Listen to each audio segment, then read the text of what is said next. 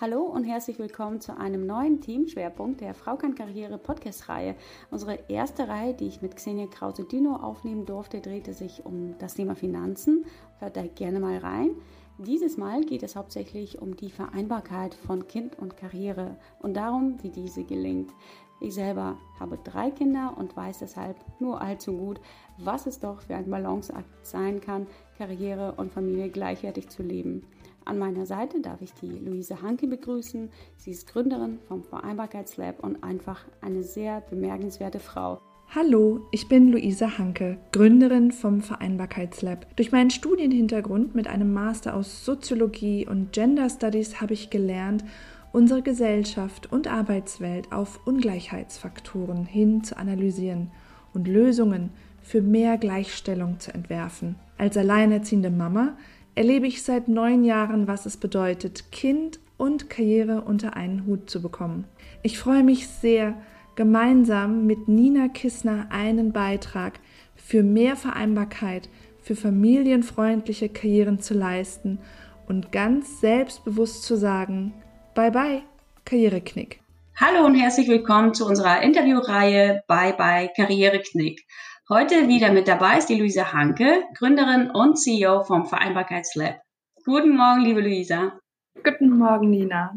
Wir sind mittlerweile mit dir bei Folge Nummer 5 angelangt und trotz dessen, dass wir beide uns im Vorwege bereits auf ein Teamkonzept geeinigt hatten, sind wir ja natürlich immer bereit, dieses nochmal zu hinterfragen und auf eure Wünsche, auf euer Feedback hin anzupassen. Und deshalb haben wir uns überlegt, in Folge Nummer 5 das vergangene Corona-Jahr, welches ja leider immer noch kein Ende zu nehmen scheint, Revue passieren zu lassen. Wie liefen die letzten Monate bei Luisa ab als alleinstehende Mama und ähm, Hauptverdienerin? Wie ging es ihrem Unternehmen in dieser Zeit? Welche Herausforderungen waren besonders anspruchsvoll und an welchen ist sie auch besonders gewachsen? Und bei mir, ja, was war bei mir so los mit zwei Schulkindern und einem Kita-Kind und äh, dazu noch einer frisch gestarteten Selbstständigkeit? Was sagt aber auch die Statistik? Wie sehen die Zahlen aus? Wo stehen wir als Gesellschaft in Bezug auf die Gleichstellung ein Jahr nach der Pandemie? Ich hoffe, diese Folge wird spannend für euch.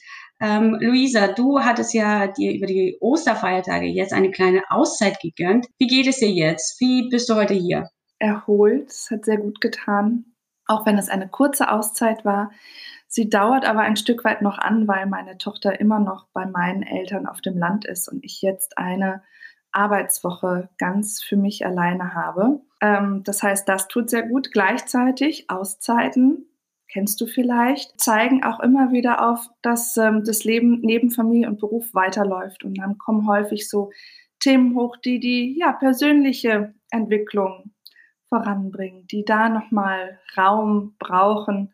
Insofern ist das jetzt ein erfrischter Neustart, aber auch nochmal ein Neustart, der meinen Blick darauf geschärft hat, was ich brauche. Absolut, das ist wichtig und das hört sich wirklich sehr, sehr schön an. Und ich finde, man merkt es auch ein Stück weit an deiner Stimme, dass du voller positiver Energie bist und ähm, einfach auch ähm, ausgelassen und ausgeruht bist. Magst du denn auch trotzdem mit mir ähm, ein klein wenig in die Vergangenheit reisen und so ein bisschen zu gucken, wie war Ostern 2020 für dich? Ähm, auf die Frage konnte ich mich ja vorbereiten, wie war Ostern 2020? Und ähm, es ist mir nicht mehr eingefallen. Ich weiß nicht mehr, wie Ostern 2020 war und das zeigt mir, dass all die Herausforderungen im letzten Jahr einfach zu viel waren. All die mentalen, die emotionalen Herausforderungen und ähm, dass mein Hirn aktuell wie ein Sieb funktioniert und einfach alles, was nicht jetzt, ich sag's mal ganz dramatisch, für mein Überleben, für meine Existenz und die meiner Tochter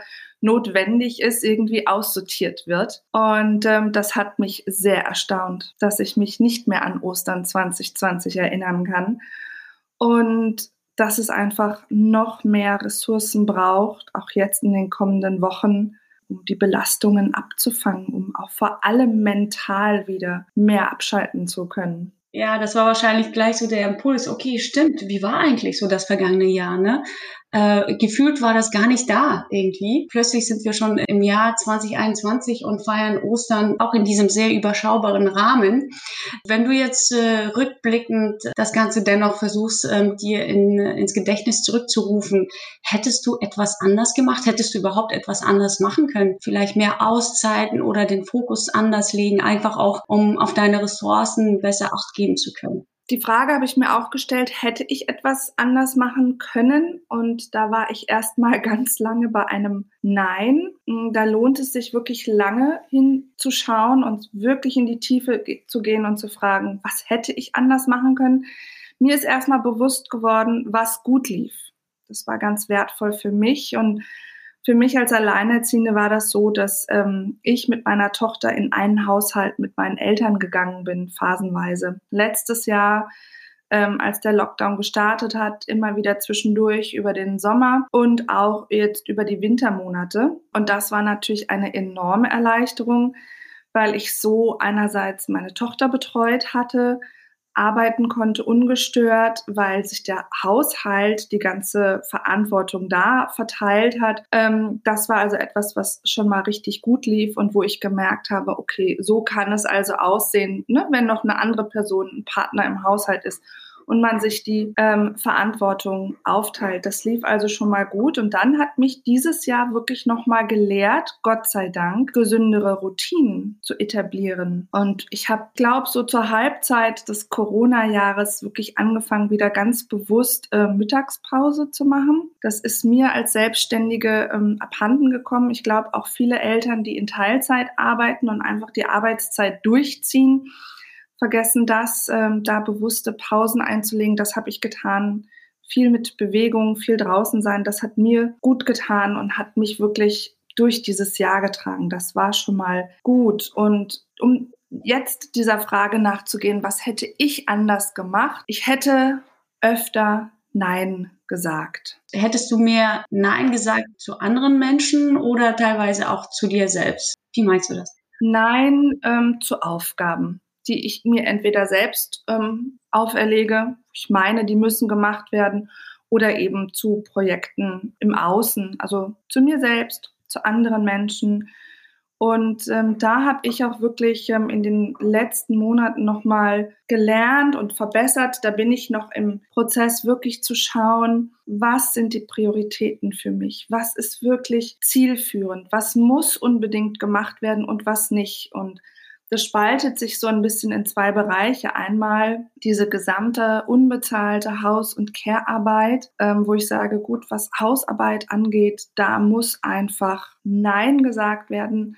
Da müssen Dinge liegen bleiben, da müssen Dinge abgegeben werden. Und auch was die Arbeit angeht, ne? ich meine, du kennst es gerade als Selbstständige in dem letzten Jahr, hat man gefühlt zu allem Ja gesagt, was an einen herangetragen wurde. Und da habe ich gemerkt, dass ich viel besser planen muss, was mich meinem Ziel näher bringt. Und das Ziel ist natürlich auch erstmal als Alleinverdienende ein gewisses Nettoeinkommen zu generieren.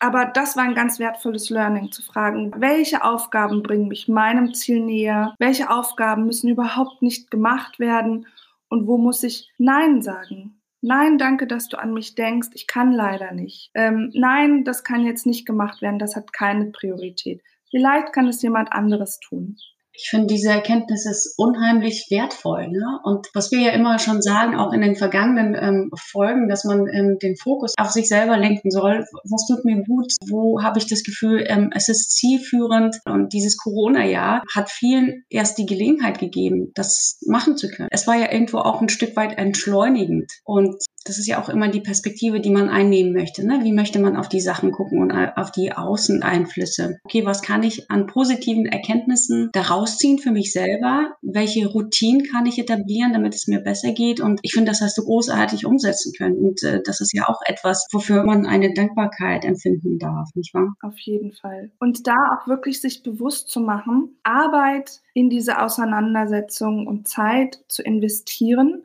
weil es letztlich Strukturen vereinfacht, weil es letztlich die Möglichkeit gibt, ja, Ressourcen viel besser zu nutzen. Und ich habe gemerkt bei mir selber, ich merke das auch in der Arbeit mit meinen KlientInnen, dass wir häufig eine Fülle an To-Dos haben und dass uns wirklich nicht bewusst ist, weil wir in diesem Strudel ne, an Alltags-To-Dos, an Herausforderungen drinstecken, dass uns wirklich gar nicht bewusst wird, was hat wirklich Priorität, was ist dringend, was ist wichtig, ähm, was ist zielführend, was nicht, ähm, was kann abgegeben werden, was muss gar nicht von mir erledigt werden. Also da herrscht ein ganz großes Unbewusstsein, was uns immer so am Rennen hält und was mir auch immer wieder bewusst wird bei mir selbst, bei der Arbeit mit KlientInnen, dass wir angetrieben sind auch, ja, nicht nur von den To-Dos, sondern von gewissen ja, Glaubenssätzen, ne, auch inneren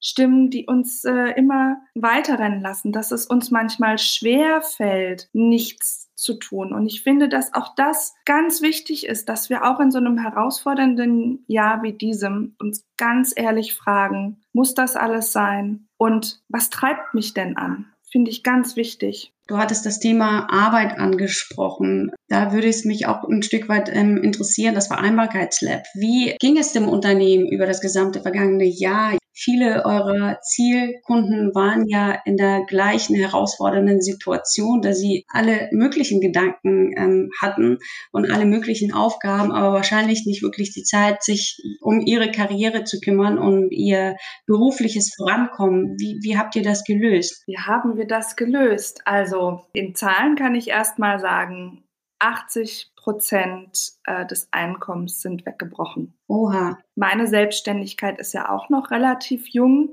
Ich befinde mich jetzt im angehenden dritten Jahr und es fing eben gerade an, gut zu laufen. Und ähm, bei den Eltern war es ganz klar so, dass diese Zeit, die Energie gefehlt hat, in die eigene Karriere zu investieren, ähm, sowohl bei den Coachings als auch bei dem Bewerbungstraining obwohl Eltern, Mütter ja trotzdem weiterhin nach Jobs suchen, ähm, aber auch bei den Unternehmen. Wir beraten ja auch Unternehmen, da sind ganz viele Aufträge ähm, zurückgezogen worden. Und wie sind wir damit umgegangen? Also erstmal ähm, war es ein Ausharren und natürlich dann auch wieder in unterschiedlichste Richtungen gehen und ausprobieren. Und da habe ich auch wieder gemerkt, je mehr unterschiedliche Strategien man fährt, dann ja auch ein Stück weit aus der Angst heraus, ich muss jetzt aber hier das Geld reinbringen, desto langsamer kommen einzelne Prozesse voran. Also auch hier habe ich gemerkt, dass es durchaus sinnvoll und wichtig ist zu priorisieren und zu sagen, okay, ich gebe volle Energie in die ein, zwei Projekte rein und ähm, was ich gemerkt habe in dieser herausfordernden Zeit, und es war wirklich teilweise so schlecht, dass ich äh, zwei, drei Monate lang nicht wusste, wie ich die Miete bezahlen soll, ist das Netzwerk. Und das ist ja etwas sowohl für uns als Selbstständige als auch für Menschen in einer Anstellung. Wenn wir unsere Karriere voranbringen wollen, ja, wenn wir unsere Karrieren familienfreundlich gestalten wollen, dann ist es so wichtig, ein Netzwerk zu haben. Und ähm, da spreche ich wirklich von menschlichen Beziehungen und ähm, sich wirklich mit Menschen zu verbinden, wo man sich gegenseitig einen Mehrwert ähm, geben kann und aufzuhören, in Konkurrenz zu denken, ja. Zum Beispiel, du und ich, wir hatten noch vor einem Jahr eine ganz ähnliche Positionierung. Wir hätten uns sehr schnell als Konkurrenz wahrnehmen können. Wir haben aber seit einem Jahr immer wieder Überschneidungen und arbeiten zusammen und bereichern uns und tauschen uns aus und wissen, was die jeweiligen Angebote sind und können uns weiterempfehlen. Und ähm, so war es auch ähm, mit anderen Menschen, mit denen ich ein ganz wertvolles Netzwerk aufgebaut habe. Und ähm, letztlich hat eine Coaching-Kollegin von mir Hanna Drexler aus Hamburg auch mir einen Auftrag zugespielt von einem großen deutschlandweiten Träger. Und da haben sich jetzt der zehnte Folgeauftrag ergeben. Und das hält mich seit Januar über Wasser. Das ist so wertvoll ähm, für alle, die das hören, wirklich zu merken, wo kann ich mich mit Menschen ähm, verbinden, auf beruflicher Ebene, austauschen, Wissen austauschen, Ressourcen austauschen, Tipps austauschen, Kontakte und sich so gegenseitig weiterbringen. Ob das Aufträge sind oder ob das der nächste familienfreundliche Job ist oder ob man im Team sich eine Person holt, wo man sagt, ey, wir halten uns bedingungslos den Rücken frei. Das sind zutiefst feministische Ansätze, die Männer inkludieren, aber wo es darum geht, diesem Gedanken nachzugehen, hey, es ist genug für alle da. Das hat mich aus dieser Krise geholt. Und für diese Erfahrung bin ich so dankbar, Nina. Das glaube ich. Und ich finde deine Emotionen, die du damit verbindest, äh, die kommen absolut rüber. Dieser Teamgedanke, den man einfach auch mitbringen muss, von sich aus auch wie können wir sicherstellen, dass ähm, beide von, von einem Projekt oder von einer Zusammenarbeit profitieren. Aber in unserem Fall, wenn wir jetzt diesen Podcast hier ähm, als Beispiel nehmen, ist es unser beide Anliegen, auch andere Menschen zu erreichen, indem wir unsere Erfahrungen auch teilen. Und ähm, allein schon, wenn man merkt, hey, ich bin nicht allein mit meinen Sorgen oder mit meiner Situation, wie sie jetzt gerade ist, ist es einem doch schon sehr geholfen, wenn man merkt, ich bin erstmal nicht alleine. Auf jeden Fall. Du hast den Teamgedanken angesprochen. Und da ist mir noch in den den Sinn gekommen, auch in der Vorbereitung für den Podcast, ähm, dass ich mir häufig mehr Empathie gewünscht hätte. Vor allem auch von kinderlosen Bekannten. Ähm, so ein Mitdenken, ja, für die Situation, weil wir Eltern, mein Gott, wir sind so ausgelastet in dieser Situation. Und gleichzeitig beobachte ich das auch bei KlientInnen, die sagen, ihnen fehlt innerhalb des Teams im Job diese Empathie, dieses Verständnis,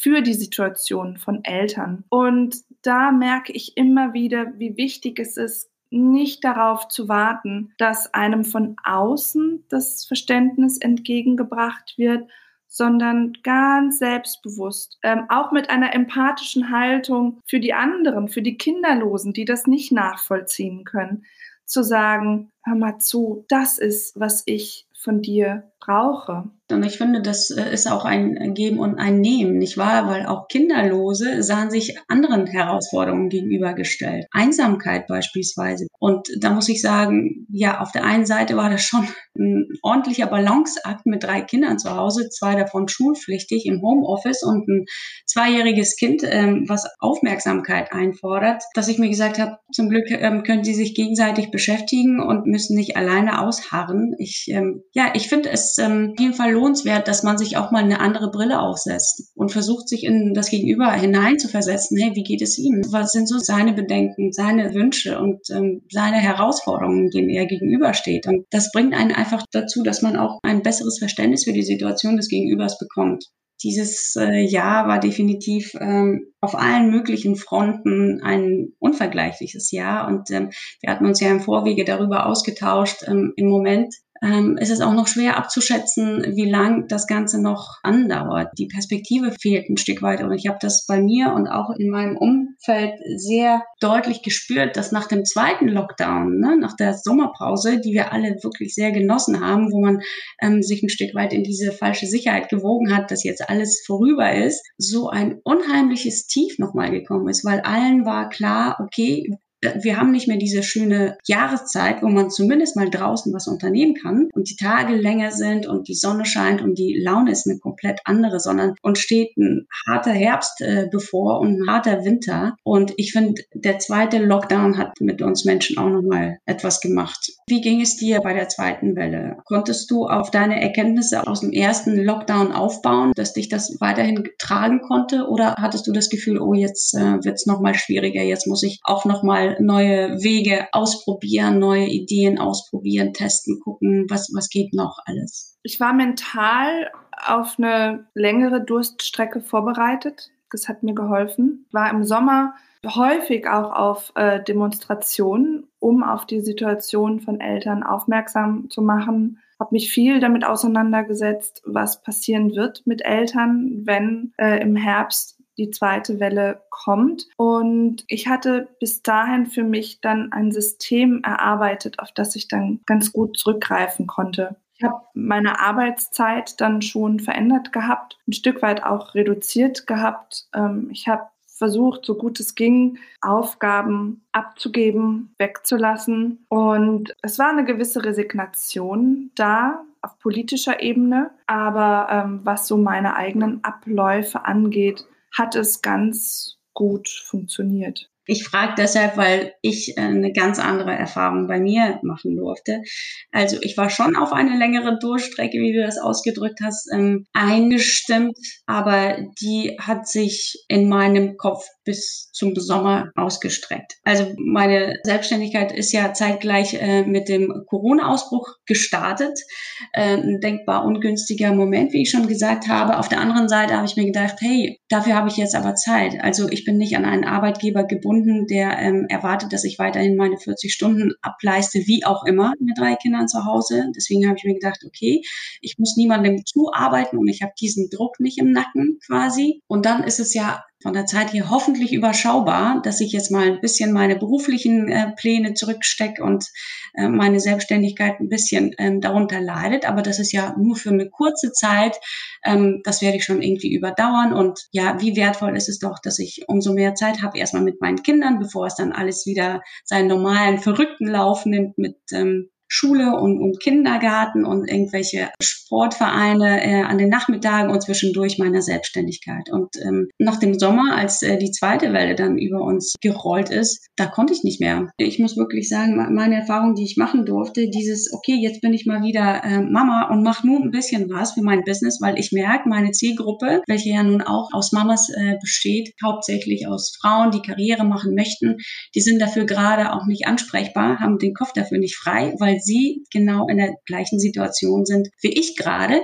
Deswegen ist das jetzt erstmal nicht so das optimale Timing. Äh, also widme ich mich umso mehr meiner Familie und schaue, dass ich meinem Mann den Rücken frei halte, weil Gott sei Dank kann er seinen Job nachgehen. Also da habe ich mich auch nochmal und uns alle eigentlich als äh, privilegiert angesehen, weil wir mussten uns nicht mit einer Existenz auseinandersetzen, die kaputt gegangen ist. Ne? Wir waren natürlich froh und dankbar, dass mein Mann ähm, weiterhin arbeiten konnte. Und so Stück für Stück, langsam aber sicher, hat sich ja diese alte Denkweise auch hier bei uns in die Familie eingeschlichen. Mama war da, gefühlt ähm, ständig in der Küche, weil äh, Kinder hatten immer nur Hunger.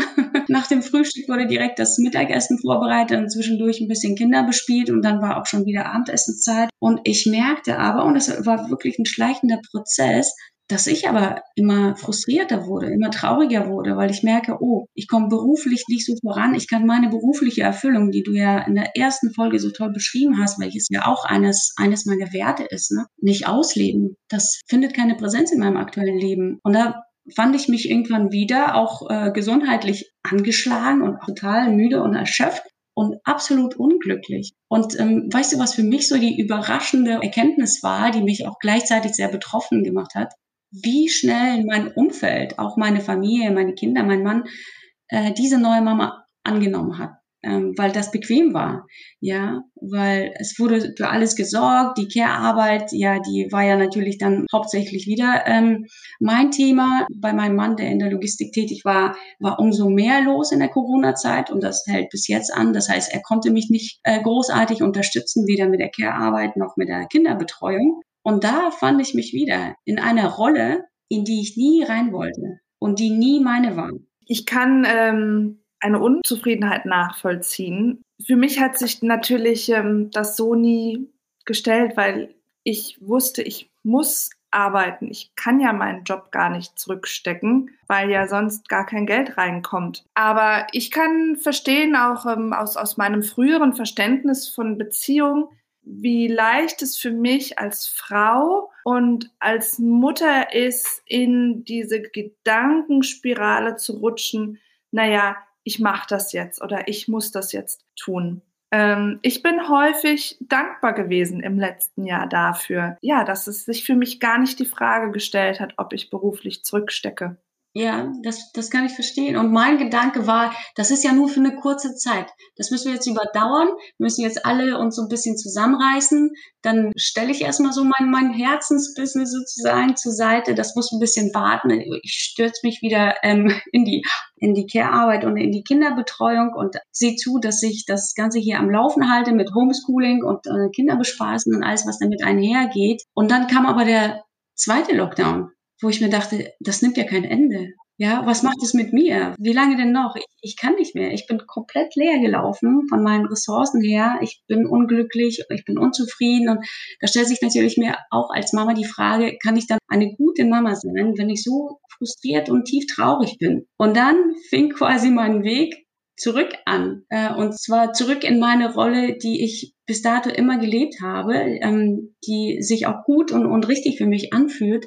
Und ich bin auf Widerstand gestoßen. Auf Widerstand und Unverständnis wieder aus dem engsten Umfeld, welches sich ja nun an die neue Gegebenheit gewöhnt hat. Wo ich dachte, hey Leute, äh, aber das wollte ich doch nie so. Und ich finde, das spiegeln auch die Zahlen wieder, nicht wahr? Ich habe in einer Zeitschrift gelesen ähm, und ich fand, das ähm, war eine, eine Zahl, die man sich gut vor die Augen führen kann, ähm, was das Thema Gleichstellung anbelangt. Ne? Laut äh, dieser Studie waren wir nämlich vor Corona 93 Jahre vor einer richtigen Gleichstellung zwischen Mann und Frau entfernt.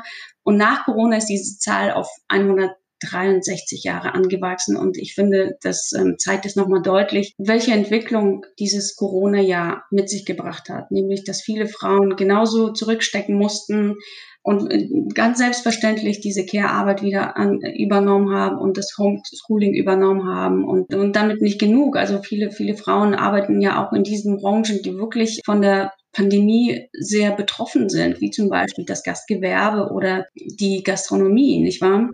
Dass sie komplett ihre Jobs auch verloren haben. Ja, und ich meine, so oder so, also ob, ob jetzt einem eine Frau im Projektmanagement Vollzeit arbeitet und auf einmal Vollzeit noch die Kinder betreut und den Haushalt schmeißt, ja, oder sagt, naja gut, dann stecke ich jetzt ähm, beruflich ein bisschen zurück ähm, und, und halte meinem Mann den Rücken frei oder ähm, den, den Job verloren hat.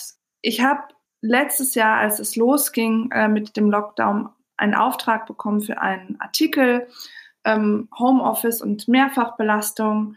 Und da war für mich der erste Ansatz, und das war für mich ganz logisch, das war für mich die Chance dieser Krise, dass ich gesagt habe und davon ausgegangen bin, dass ich diese zusätzliche Mehrfachbelastung die Eltern jetzt aber partnerschaftlich aufteilen werden. Und ich war so erschrocken auch darüber, zu sehen, dass das überhaupt nicht so war. Ganz gleich, wie gesagt, wie die berufliche Situation der Frauen ist. Und ähm, das ist auch so tückisch, ne? weil wir denken das in so kurzen Phasen und dann haben wir ja einmal bestimmte Opfer gebracht sozusagen. Das bindet uns ein Stück weit ja auch immer wieder daran zu sagen, naja, jetzt kann ich es noch ein bisschen ähm, weitertragen. Und ich finde das unglaublich wichtig, ja, wenn Menschen das jetzt hören, wirklich sofort innezuhalten und sich zu fragen, okay, wie sieht's aus mit meiner aktuellen Situation? Wie zufrieden bin ich? Wie sind meine Kraftressourcen? Wie sieht's aus mit meinen persönlichen und beruflichen Zielen?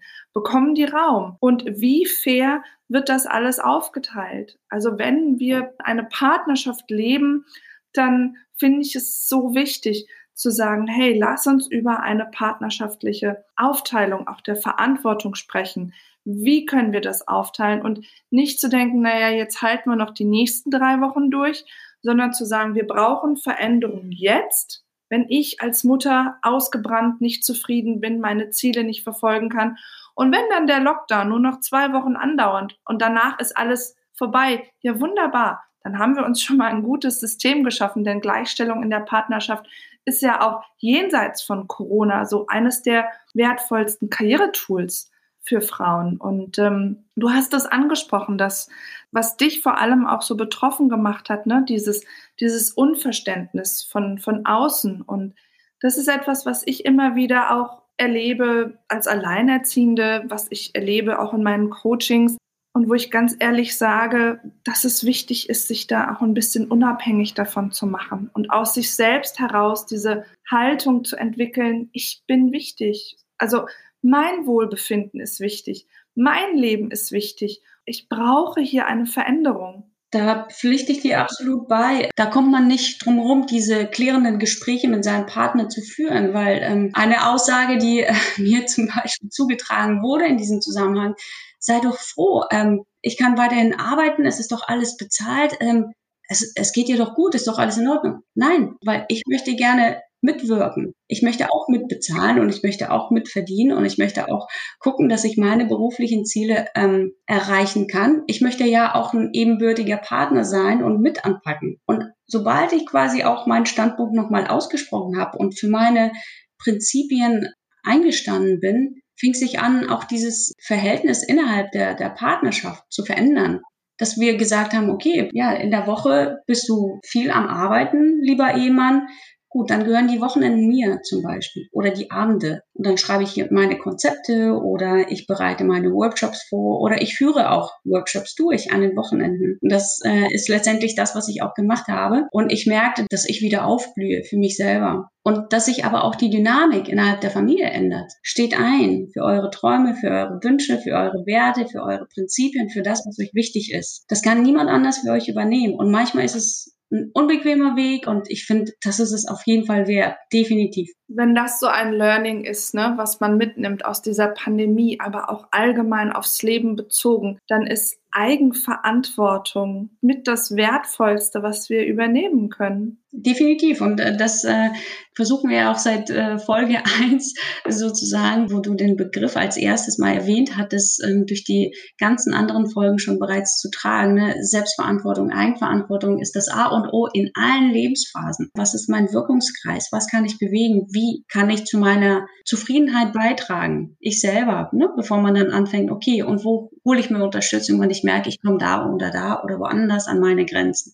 Sehr schön. Liebe Luisa, bin dir unheimlich dankbar, ähm, dass du deine Erfahrungen so offen wieder mal mit uns geteilt hast, für deine Ehrlichkeit, Offenheit. Ich finde, dieses Corona-Jahr hat mit uns allen etwas gemacht und es kann ja nur besser werden. Wenn wir dieses Jahr jetzt echt gut gemeistert haben, was soll uns dann noch umhauen, ganz ehrlich? Ja, kann die Veränderung ins Leben bringen, die wir uns wünschen. Es kann ein Katalysator dafür sein. Es sollte es sein. So sollten wir das auf jeden Fall auch äh, ansehen. Und äh, mit diesen Worten, liebe Luisa, schließe ich unsere fünfte Folge und ich freue mich einfach auf das nächste Mal. Äh, tschüss alle zusammen und ich hoffe, ihr habt Spaß und Freude an unserem Podcast. Teilt ihn gerne weiter, schreibt uns euer Feedback, ähm, vielleicht auch Themenvorschläge. Das werden wir auf jeden Fall sehr, sehr gerne beherzigen und äh, einbauen in unsere Gespräche.